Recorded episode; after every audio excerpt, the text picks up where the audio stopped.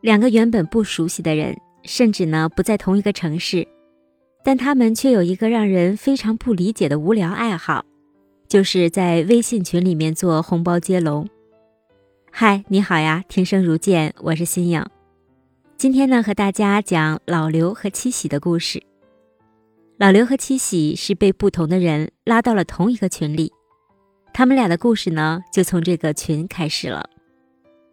两个人的手气都特别的差，两个人在群里面呢轮流的发，是轮流的输。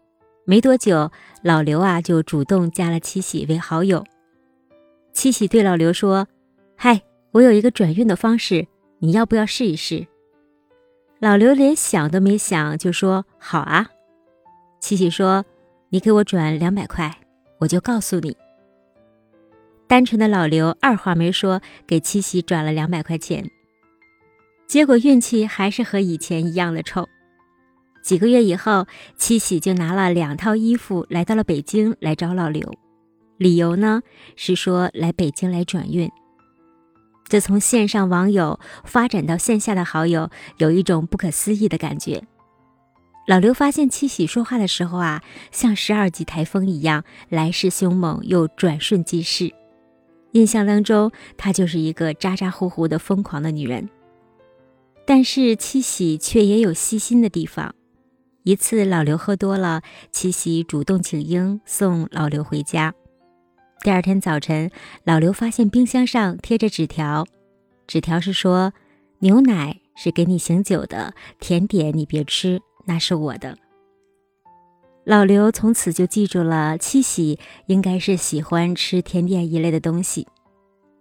又有一次喝酒，轮到了七喜喝得七倒八歪，换成了老刘来照顾七喜。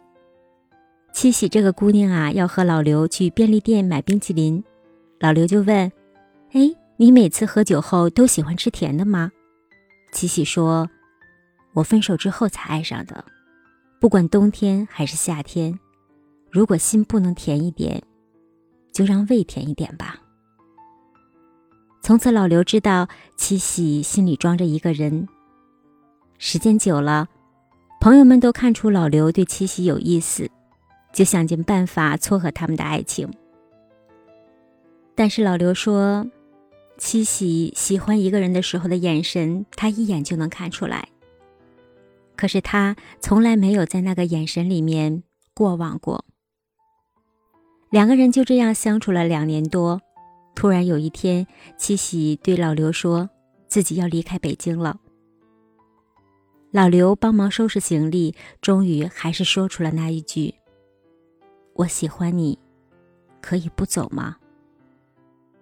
七喜这个时候低着头，很久很久才说：“老刘，我是要去结婚的。”其实我来北京也不是为了转运，我是为了一个人才来的。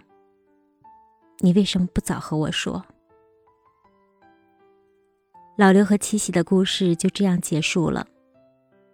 或许老刘错过了表白的最好时机，喜欢的人已经离开了这座城市，他才懂得，他也喜欢你。